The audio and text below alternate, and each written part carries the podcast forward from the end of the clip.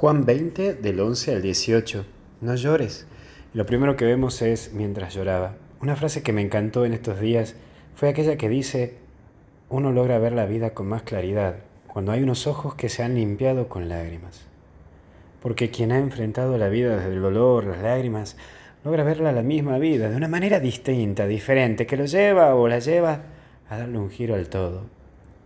Que tus lágrimas sean el punto de tu madurez ante la vida y el vivir. Y por el otro lado está, iré a buscarlo, y es ese amor desesperado porque busca a Jesús, aún sin saber que vive.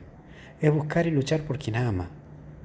Vos no dejes de luchar por lo que amás, por lo que quieres, por lo que te llevó a cambiar la misma vida. Es ahí el punto de lucha de María Magdalena, enfrentar lo que sea, por tener a quien, aquel a quien le enseñó a enfrentar la misma vida. Y por último, reconocer.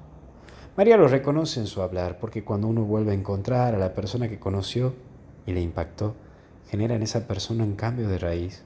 Por eso hoy no dejes de reconocer, de volver a conocer a tu Dios en lo que te rodean.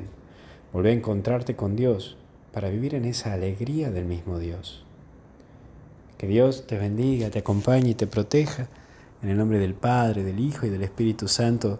Y con esta octava de Pascua hasta el cielo no paramos. Que Dios te bendiga. Cuídate.